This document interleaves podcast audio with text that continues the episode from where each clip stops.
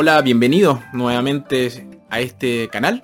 Hoy vamos a proclamar y reflexionar el Evangelio de este domingo 13 del tiempo ordinario.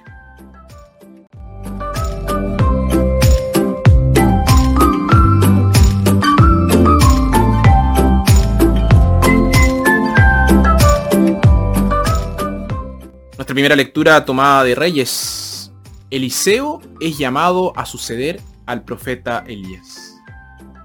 Nuestra segunda lectura, tomada de la carta del apóstol San Pablo a los Gálatas. A pesar de la unión de los Gálatas con Jesús y el don del Espíritu, todavía deben luchar contra la carne. Y nuestro Evangelio, tomado de Lucas, Jesús rechaza las represalias y espera un compromiso incondicional de sus discípulos. Evangelio de nuestro Señor Jesucristo según San Lucas.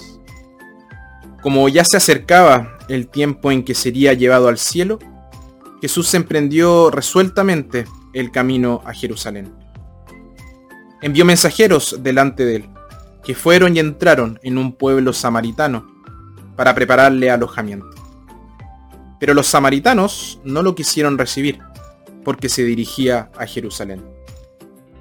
Al ver esto, sus discípulos Santiago y Juan le dijeron, Señor, ¿quieres que mandemos bajar fuego del cielo que los consuma? Pero Jesús se volvió y los reprendió. Y continuaron el camino hacia otra aldea.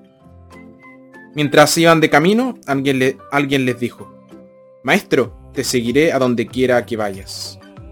Jesús le contestó, Los zorros tienen cuevas y las aves tienen nidos pero el Hijo del Hombre ni siquiera tiene donde recostar la cabeza.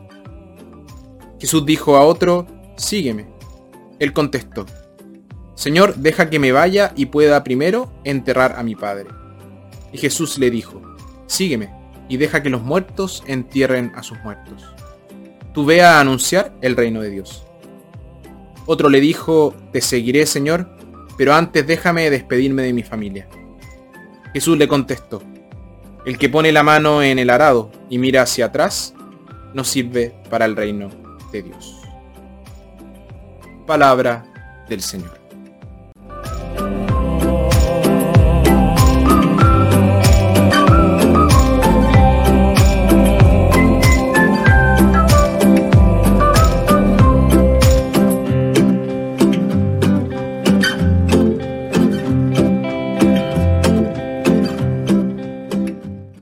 Ahora sí, como pueden ver, ahora está la luz del color verde. La idea de las luces, obviamente, es poder hacer un poquito más atractivo el video, pero especialmente es el color litúrgico por el que estamos pasando. Y como estamos ya viviendo el tiempo ordinario, el color litúrgico es el color verde. Víctor Frank, que pasó tres años en Auschwitz y Dachau, cuenta la siguiente historia. Como médico, pasó gran parte de su tiempo atendiendo a los reclusos que estaban enfermos y moribundos en el campo de concentración. Cerca del final de la guerra, él y un compañero idearon una forma de poder escapar. Empezó a recoger sus pocas posesiones, un plato de comida, un par de guantes rotos, notas para un libro que él esperaba ansiosamente con escribir Luego echó un último vistazo a sus pacientes, que yacían sobre tablones de madera, podrías, a ambos lados de este gran salón. Y llegó a un hombre que estaba muy cerca de morir. Y Víctor Frank hizo todo lo posible para ocultarle el hecho de que estaba a punto de escaparse. Pero el hombre no se dejó engañar y con una voz cansada y triste le dijo, así que tú también te vas. Víctor Frank lo negó. Pero las palabras, así que tú también te vas, lo cortaron y lo acusaron. Después de terminar sus rondas, volvió con ese hombre. Y nuevamente fue recibido con una mirada de desesperación que lo atravesó. Sintió que estaba traicionando a este hombre. Y de repente decidió tomar su destino en sus propias manos. Salió corriendo de este gran salón y le dijo a su, amigo que se fuera sin él, que se fuera solo. Él prefería quedarse con sus pacientes. Inmediatamente el triste sentimiento de traición lo abandonó. Y dice que aunque no tenía idea de lo que depararían los días venideros, ganó una paz interior que nunca antes había experimentado. Y también sobrevivió a los campos de concentración. El Evangelio de hoy comienza con el anuncio de que Jesús volvió su rostro resueltamente hacia Jerusalén.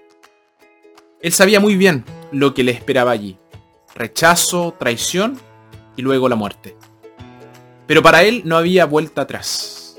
Su padre le había, lo había encomendado la tarea de llevar la salvación a sus hermanos y hermanas. Él no optaría por no participar ahora. A los que querían ser sus discípulos se les dijo, el que pone la mano en el arado y mira hacia atrás, no es apto para el reino de los cielos. Lo que está en juego es el compromiso y la entrega a la tarea elegida. Y esto puede ser fácil al comienzo, pero a medida que pasan los años, las dificultades aumentan. La rutina constante del día a día pasa factura. Empezamos a mirar hacia atrás. Y es fácil renegar en tiempos difíciles de lo que prometimos en tiempos más optimistas. Un recipiente que se calienta rápidamente también pierde su calor rápidamente. Y hoy vivimos en la era del abandono. La fidelidad no es un camino fácil. Jesús no ocultó esto a sus discípulos. Él, que nos insta a ser fieles, él mismo nos ha dado ejemplo y promete ayudarnos. El Señor todavía llama a la gente hoy y todavía hay quienes responden con mucha fidelidad. ¿Qué significa el seguimiento de Jesús para la persona común? Significa ser llamado a ser cristiano donde estás y en tu profesión elegida. Hay más de una manera de servir a Jesús y a su Evangelio. El llamado es en primera instancia al discipulado más que al apostolado.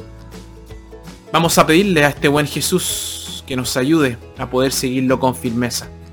Y luego de poder experimentar esta presencia de Jesús en nuestras vidas, podamos salir a proclamarlo con mucha dulzura, esa dulzura que Él nos regala.